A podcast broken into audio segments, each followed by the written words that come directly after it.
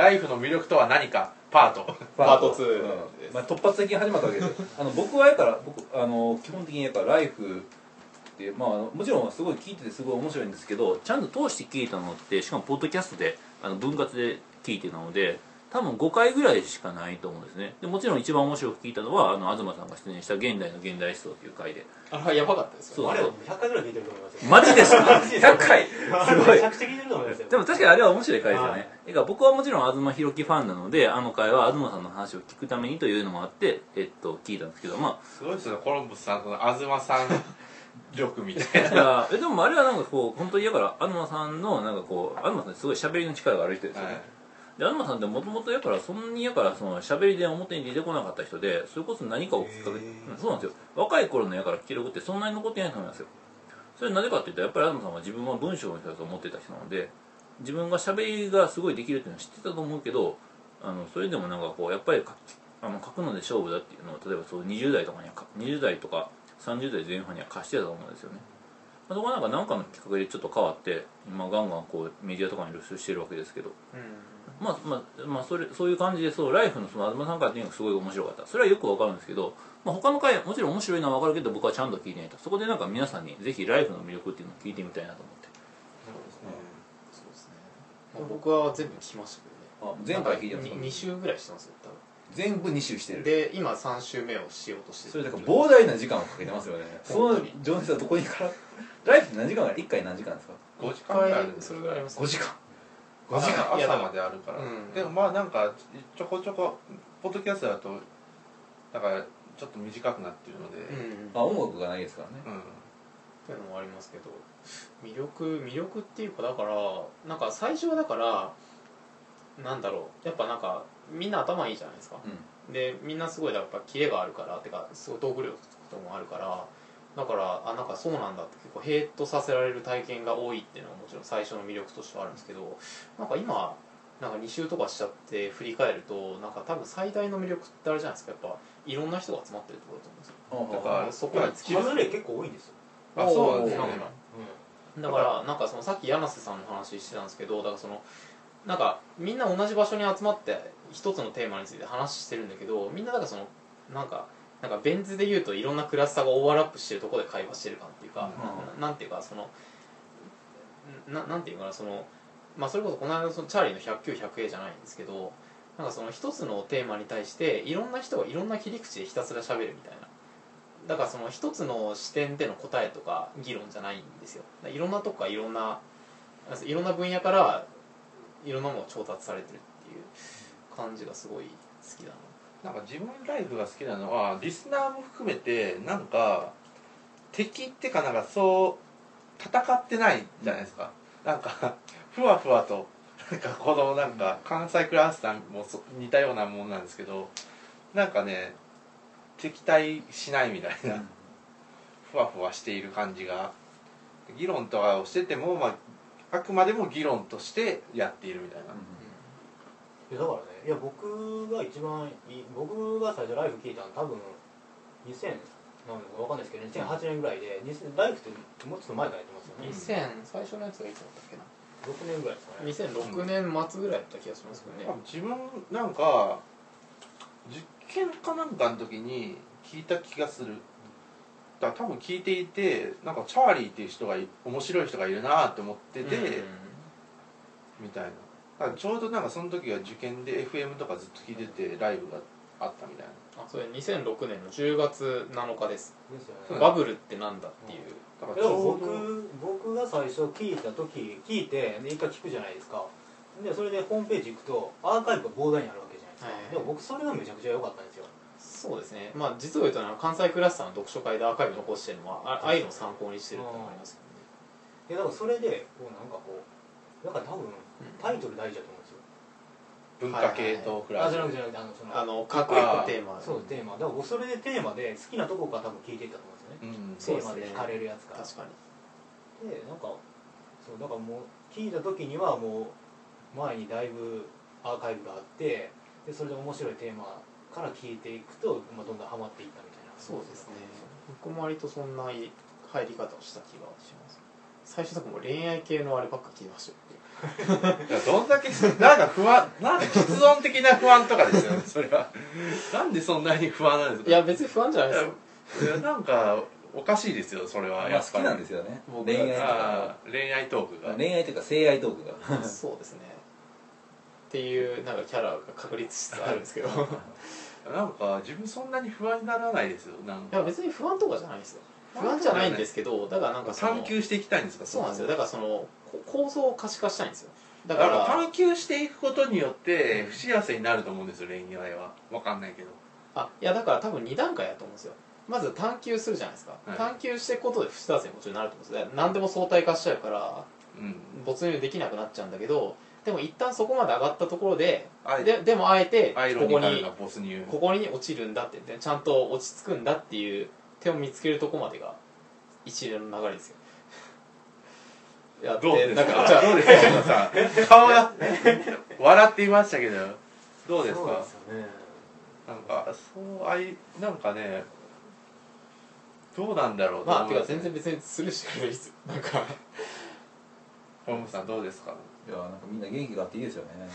そういう感じやっぱりねエネルギーってやっぱ重要ですよ何かアクションするためにはねやっぱりエネルギーがないとダメです。やっぱポッドキャストっていうのが一番ライブ強いですよね。ああ確かに、うん。あまあそれとさっきの話言ったけどそのライフっていう場が好きっていう話になるとやっぱりあれかなチャーリーの視界力の賜物なのかなって気がしますね、うん。そうですね。だからチャーリーのそうですね。あなんか一人一人のキャラをどんどんと引き出すうん。視界力がうん。チャーリーすごいです、まあすごいですよね。いや本当に。チャーリー本当にやっぱやっぱ僕やっぱすごい僕の下の世代下の世代とかにこういう人気あるんですね。だからアドマさんとかだとすごいなんかこなんか展開に合わせてうまいことやってるんだけど、うん。チャーリーはなんか全員にうまいことやっている気がする。だから、うん。話とかじゃなくてもなんかこの人ちょっと今はこの子ちょっと黙っているからこっちに振ろうみたいな。なんかそういうなんかクラスのなんだろう。ちょっと暗い人たちにも全員こう分け与えていく何か、うん。能力みたいな。すごい気遣いがうまいですね、うん。使い方がアドマさんはだからもっと明快にもう議論をポンポンポンポンってうん。いくのはすごいうまい人で司会ではなんか割とあれじゃないですか。だからそのチャーリーってそのんなんだろうやっぱり何でも包摂しちゃう感があるじゃないですか、うん。だからそのまあどんな完璧なし社会システムに見えても絶対そこからはみ出して悩んじゃう人がいるからそういう人と向き合うかみたいなところを常に探し続けてるっていうか、常にそういう穴とか見つけてそのパッチを当てようとするっていううん。マインドな気がしててだから割とだからそういうところでなんか承認されてる人は実はいるんじゃないかなって気はしますけどね。チャーリーそうですね。チャーリーの声とかいいですよね。あいいですね。となんか声声優論的な話、うん。あ声はなんかねあれがなんか菅三中みたいな声だってちょっとなんか文化系トークラジオライブは成り立ってないと思うんですよね。確かに。うん。すごいなんか落ち着いたなんか FM のなんか音楽の番組みたいになってると思うんですよね。そうですね。チャーリーのあの高くてなんかちょっと笑い声とかもうん。あいいと思うんですよ。いいと思うんですよってかなんかあれが多分ライブの成り立たしてる要因なのかなみたいな、うん、そうですねという感じですね。ですよコロンブスさん。じゃあライブなるほどね。これ何のあれ何でこうなったんでしたっけ？まあライフの魅力みたいな話になったんですよね。あそうそう。でなんかライフ話をしててライフの魅力ってなんだっけっていうのをコロンブスさんに教えるっていう。ラララジオからこう来たんですね。すね確かラジオが何好きですか？で。っていう感じでなんかだいぶ脱線感はあるんですけどなんかレコメンに戻しましょうか。ああでか、まあ、AKB の話が多分だいぶなんかね。なんかロング話ロングジャーニーを果たしてきたわけですけど、太田さんとか最近読読んだ本。あっちゃんあっちゃん。ああっちゃん写真集以外。まっちゃんじゃあ僕あのあれです。形型か。え？形方か？菊竹ああなんかあったうんはいはい。で藤村隆二あはいはいあれか。うん。あの予習で、うん。まあちょっとまあそのデザインに関するその理論書みたいな感もあったから、まあちょっとまあまだ途中ですけど、まあ、読んで、うん。見てて。どんな感じですか？でねだから最初がこう要はまあ、設計してる上でこういいものができる時と悪いものができる時、うん。だからそれの差をなくしたいとはあ。北竹さんは。だからそれを理論によってこうたまにいいのができるんじゃダメだと。うん。で、まあ、そういう問題意識でこう本は出発するんですけど、まあ、結構真ん中辺まで行ってるんですけど、まあ、その辺がちょっとあんま見えてこないんですよね。でこれが最後になって答えが出てくるのかっていうのはちょっと怪しいなっていう感じになってきてるところですけど、まあ、でもだからやっぱりその藤村さんのその挑戦形とかっていうのはやっぱり元みたいな感じ。だからそのあれそれ書かれたのが1958年ですよ。58年。僕はそうですね。僕もっていうかなんかこの間あの収録したのがなんか数日前だっていうのもあるんですけどあんま本は読めてないんですけど今読んでるのが、えっと、加藤隆さんのあ、えっとまあ武器としての社会類型論っていうのを今読んでて、まあ半分ぐらい読んでるところなんですけど、まあだから要するにあれですよね。だからそのその、まあ、いろんな社会のなんかシステムがあるわけじゃないですか,、だから西洋的なシステムとか中国的なシステムとかっていうのがいろいろあってなんかそういうのをなんかその5つのタイプに分けましょうみたいな、まあ、だからまあタイタイプ分けするっていう話ですよね。でなんかそれをなんかいろんな歴史的なあれに根拠を求めながら、まあ、例えば中国型の社会はこういう社会でみたいな。西洋社会はなんか個人が大事だからどうこうみたいうん。な話をしてるや、まあ、感じですよね。だからまあまあ割とは読んでてもそうなのかみたいな。お感じですけどね、うん。まあ、まだた多分最後まで読んでみないと分かんないところはあると思いますなんかあと自分はもう一もう何冊か読んでてはい。とこの人名前なんだっけ？ちょっとちょっと名前を。まあなんか「ソーシャルファイナンス革命」って本なんですけどこれ一番最後かな？名前がシンテジュンシンシンテシンテジュンさんですね。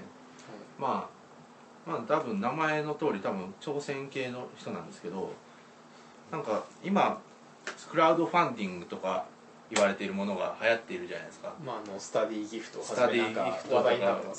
まあ、あとは震災ですよね、うん。震災復興のために。ああいうのはなんで今こうやって流行っているのかとか。このオブさんすごいね嘘ですいやよなんかこうね酒から酒がすごいこういやあの全然休んでいや大丈夫です睡眠学習的そういうのをなんかうちらってか自分とかはファイナンスとかの概念はよくわからないけどクラウドファンディングってすごいなーって適当に思ってるだけじゃないですか。そうですよね。なんかこれ新しいと面白いのになーあじゃあクラウドファンディングみたいのが広がっていくと面白いなーっていうのを漠然と思ってるんだけどもなんですこういうのがちゃんと機能してるのかよくわからないみたいな。うんうんそうしたことをファイナンスの基礎からすごい丁寧にでなんかあとグラミン銀行みたいのがあるじゃな。いはいあのえっとユヌスさんのやつですね。ノーベル賞。そうですね。ね。そういったものからなんもうありつつだそれはあれなんか、えー発展途上国とかうん。そういったものででも先進国だとまた話が違ってきてクラウドファンディングみたいなものになんでなってるのかみたいな話とかをすごい丁寧に分かりやすくいや本当に分かりやすく書いていてあとなんか結構このなんか本を読むと今のソーシャルっていうかの限界とかそういったものもいろいろ分かるみたいな。あなんかなんかそのソーシャルでそのなんかお金とか集めてもここまではいけるけどうんここからいけないみたいな、まあそういうことも分かるしうんなんかなんでスタディギフト問題がき失敗したのかも多分分かると思う。え多分。ーちちなみにスタディギフトは失敗した原因って端的に何だと思います？いやスタディギフトが失敗した原因はだどどっちかっていうと AKB 白熱論争のとかで浜田さんちょっと触れててなんか微妙にうまい物語にしちゃったことかなみたいな。あだから要するにガチじゃないかなかったからみたいな話をしていて。だからすごいなんか綺麗な物語にししようとしたじゃないですかあれを。それによってだから失敗したみたいな。あ最初からじ直にお金が足りないです。お金くださいって言ってるだけだったら全然あれ問題にならなかったかもしれないんだけど、まあ、もんだからあなんか余分な物語に付け加えちゃったみたいな、使われたしそれが実はあんまお金困ってないってことも発覚して、みたいな。そうしたことが失敗の原因かなみたいな、まあ、自分もなんかそんな感じかなみたいなことは思うんですよね。うん。まあなんか結構これは感がありますよ。結構この頃出たっぽいんですけど8月1日とかなんで。へうん面白かったですね。なんかあの柳さん関係のあのあれですよ。なんだっけ。セキュリミュージックセキュリティーズのあ話とかもこの中に入っていてえ結構ちゃんとえっと、それ東北の酒蔵の話、はい、とかそうですね。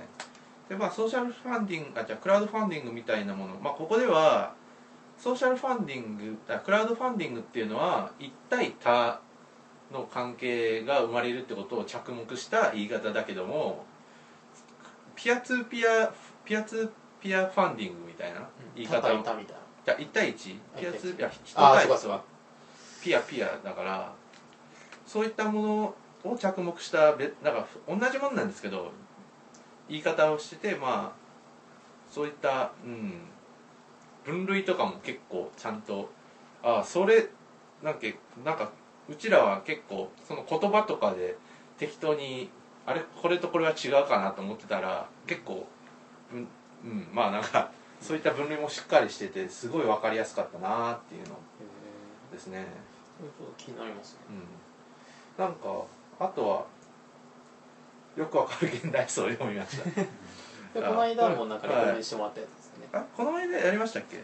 なんかあちょっと話してましたよ。だコスト違いますよ。あれですよん岡岡岡本さんですあああそっかはいそっか。あはいそういやこれ分かりやすいですね。このシリーズ本当いいですよやっぱり。ううん。うちに揃えとこうか。ん。うんなんか本当に入門書としてベストですねとりあえず。その社会学の方を先に読んでたんですよ、そうですね。受験の時に読んだんですね社会学僕もそれちょっと読んでる、うん社会学は分かりやすくてどっちかっていうと問題ごとにでしたねあれは、うん、あなんか家族問題とか、うん、家族問題とか家問題とかそういったものとかまああとはプライバシーとか。うんそうですね。なんか割ととか本本はそんな感じですかね。うんこんな感じですね、うん、なんか他になんか映画とか音楽とかですか？僕あれですよ。なんかプロメテウス見ました。おおーどうでした？いやあのーなんか二通りに多分答え方があってあなんかあれなんですけどととりあえず映画としてはもうダメですよ。あ だからなんかそのなんかリアリティラインとか基本的に崩壊しまくってるんですよ。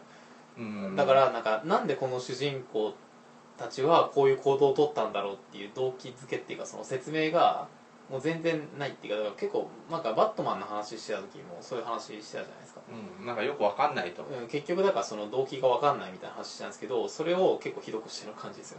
ああもっとひどかったんですか？ももっとひどくした感じなんですよ。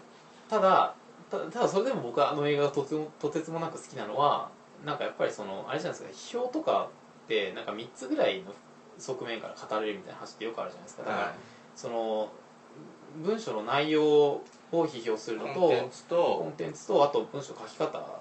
文体と、文体とあとはなんでそれを書いたかっていう、でなんかその環境みたいそうそうそう。でそういう意味で言うと「プロメテウス」ってまあエイリアンの映画なんですけどあの、まあ、リドリー・スコットっていう監督がその第一作を作ったんですよねエイリアンの。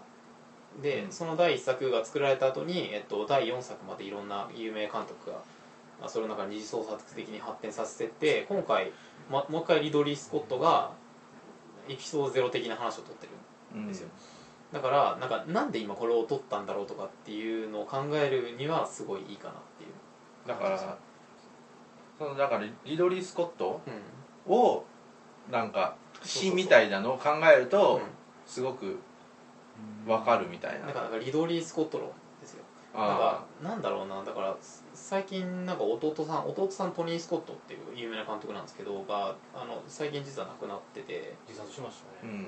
うん。でまあ多分なんかなんだろうなんか多分なんかそういうのもちょっと関係ししてるのかしてないのか分かんないですけどとりあえずだからそのテーマが生と死なんですよ。明らかに、だからそのエイリアンってなんかもともとなんで生まれたかみたいな話をそこでしてるんですけど結構やっぱ内容がすごいオカルトじみててだからその要するに人間は宇宙人に作られたわけですよ。ネタバレすると。うん。で宇宙人に作られててその宇宙人がその一回その人間を作るんだけどなんかそれが失敗作だったからもう一回壊そうみたいなことになってエイリアンみたいなのを送り込むみたいな。そういう話になってて世界世界観的には。ああだからだからだから神様みたいなそうそうだから聖書ですよ。完全に。でだからそのそのなんだろうエイリアン宇宙船を飛ばすなんかその億万長者がいるんですけどウェイランド社の社長がいるんですけどその人はだからそのなんか要するに創造主に会会いたくて要するにそのお金持ちのわがままで行くわけですよ。うん。だからその真の始皇帝がその不老不死のうん。なんか薬を手に入れるためにどうのこうのみたいな話と同じでだからすごいお金を投じてなんかその方針に行くんだけど結局なんかそこでは答えが出なかったっていうかうん。そんな感じの話で要するにだからその彼もリドリー・スコットって監督自体結構やっぱり年取ってきてるからなんかそもそも私たちはどこから来てどこに行くのかみたいな問題意識が色濃く反映されてる映画でしだからすごいなんかと飛び抜けててだからそのとりあえずお話としては完全に崩壊してるんだけどでもそういう背景とかを見るとすごい理理解できるっていうかうんあ確かにこういうの撮りたかったんだろうなっていうのがところどころにある感じですかね。僕最初、うん。そのまあ、トニー・スコットが死んだじゃないですか、はいはい。で割と1か月ぐらい前ですよね。そうですよね、だからあれ死んだって聞いたけど絶対リドリー・スコットが死んだと思いましただからどっちかっていうとイメージ的にはなんかまあそのリドリー・スコットの方がまあそういう哲学的なうんそういう文脈で映画撮って、でもトニー・スコットはなんかもっと明らかんとしたなんかアクション映画撮るみたいなイメージだったから、悩むんやったらリドリー・スコットちゃうかなと思ってうん。まあだからあれ結局なんか何があったのかって全然わからないわけですけど、だからなんかあんまりそんないたずらに結びつけていいのかって話はもちろんあるんですけどなんかそういう意味ですごい面白い映画だったなって思いましたうんなんか見ようかなと思っててう今思ってるんですけどねプロメテウス。どうなる 3D ですか？3D あ 3D、3D はなかったんじゃない？コロンブスさんがなんかちょっと。全然出てってもらっていいです。この先の力ですね。かいや全然休んでくださいうん。なんかまったりとまったりいきましょう。なんか僕もなこのなんかこうこの感じでなんかこう口が挟んでいくのでいやもう全然。だって今日お酒美味しかったですね。美味しかったですね。さすがの小村さんのこの。いもう なんか力が。むにゃむにゃしてますよ。むにゃむにゃむにいやでも今日はだから結構でも幸せなあれですよね。そうですね。お酒も美味しくって、ロールケーキもありつつ唐揚げもありつつみたいな。パーティーですよね今日。ゃこの小村さんのこのパテも美味しかったですね。あパテねこれうさぎのテリーなんですよ。うさぎのテリーのこのバゲットに塗ってね。うん。も う。そうなんかこうすごい気持ちよくなった。そうはいじゃあ気持ちよくなったところでなんかあれですか？なんか一旦ここで一つ切りますか？一旦切ってなんかむにゃむにゃむにゃむにゃいきましょょう。はい。なんかなんかあります？翔平さん。これどうしても言っときたいみたいえー、あなんかなんか自分は全然なんかコンテンツとかじゃなくて自分の家のアーキテクチャを変えあじゃあ自分の家の設備を変えたんですよなはい。何かというとディスプレイを買ったんですよね。おー。24型の。おお1万3000円ぐらいであって。いはい。やそれを変えた買ったことによって自分のなんかね部屋でテレビがついに見られるようになりあで永遠に1.7倍速でトルネを起動し続けうん。勉強し続けるっていう最強の勉強環境があ整いましたね。やばいですね。いややばいっすよ。なんか300本ぐらいあったトルネの取りだめていた動画を今100本ぐらいまで消化しましたよ。いやもうすごいですね。翔平さんなんかこう情報処理この情報処理能力がなんかこうちょっと。なんか自分アナザーとか取りためてたんですけどアナザー怖くて見れなかったです。あ とりあえず怖かったですね。